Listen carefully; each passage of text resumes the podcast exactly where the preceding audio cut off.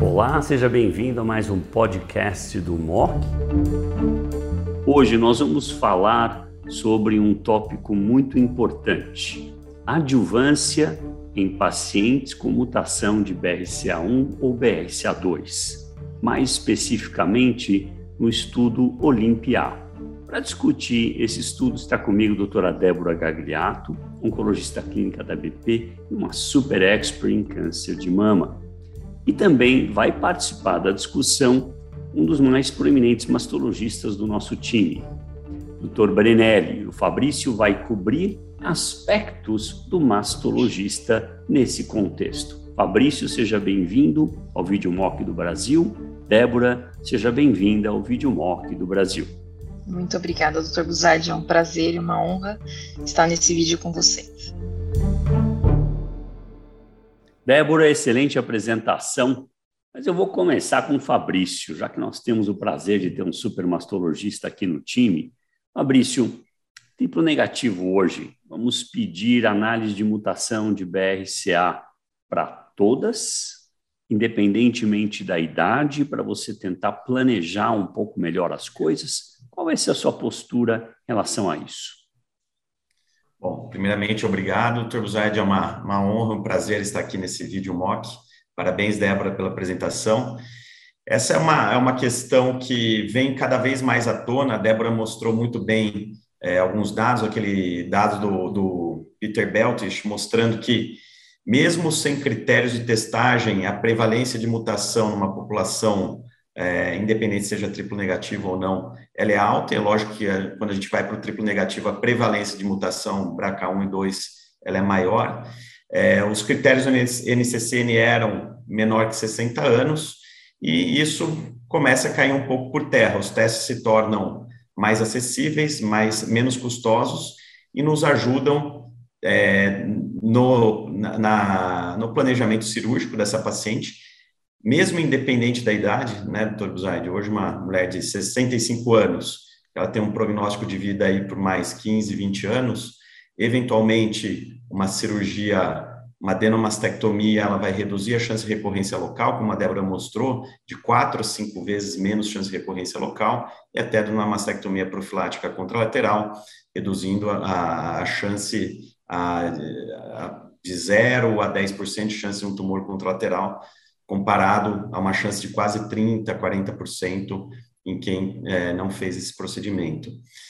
Então, acho que na luz do conhecimento atual, com esses dados do Olaparib, idealmente toda paciente deve ser testada. Hoje eu não tenho dúvida disso.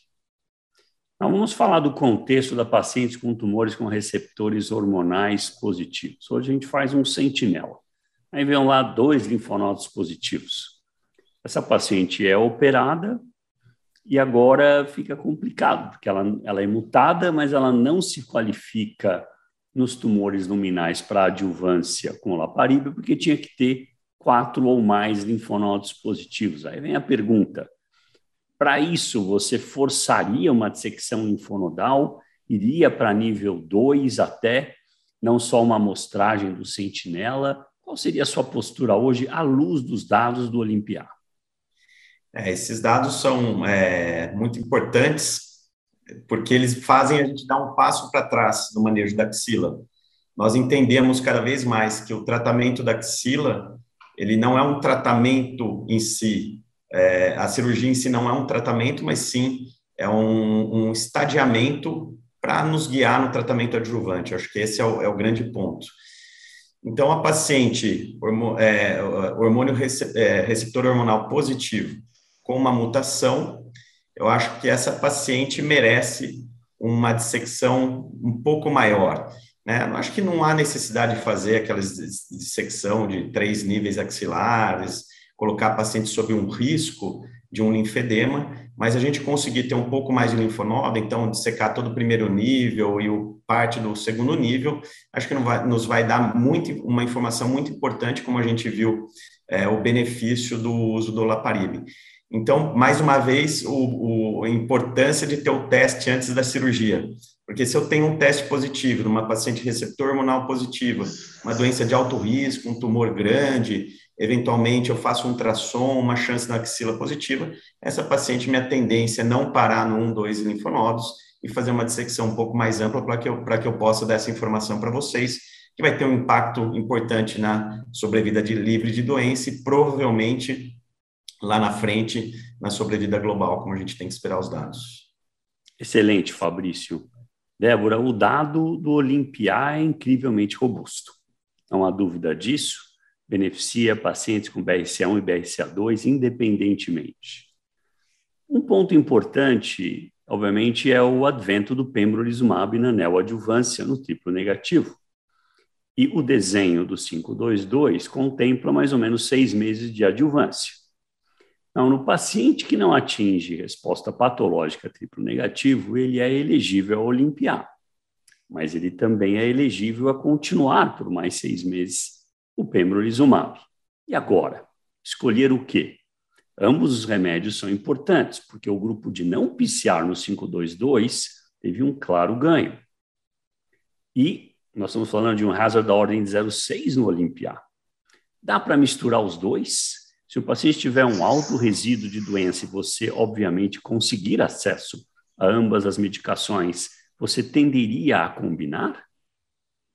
É, de fato, essa é uma questão extremamente relevante e atual que é levantada em todos os grandes fóruns e, com, fóruns e congressos, e é um, um dilema realmente, porque nós sabemos o quão alto é o risco de recidiva numa paciente com câncer de mama triplo negativo que não obtém resposta patológica completa, dependendo do volume de doença residual classificada pelo Residual Cancer Burden, esse risco de recidiva ele é extremamente alto, não é RCB3 nós vemos que só 26% das pacientes estão livres de recidiva aos cinco anos de segmento no estudo na série do MD Anderson. Então, é uma preocupação grande.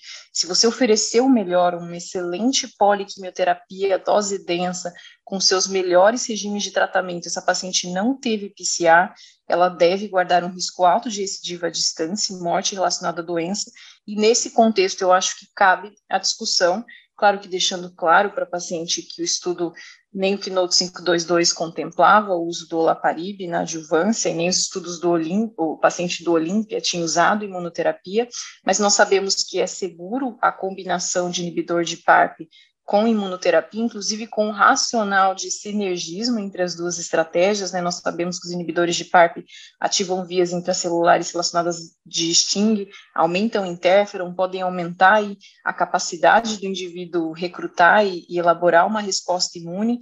Então, tendo em vista essa questão de um sinergismo um racional de uso combinado e os estudos Topácio e Mediola, que já combinaram o inibidor de PARP com imuno, mostrando que é segura a estratégia, se acesso, eu tenderia sim a discutir, principalmente naquela mulher jovem que tem uma carga de volume de doença maior, eu tenderia sim a discutir o uso das duas estratégias concomitantes.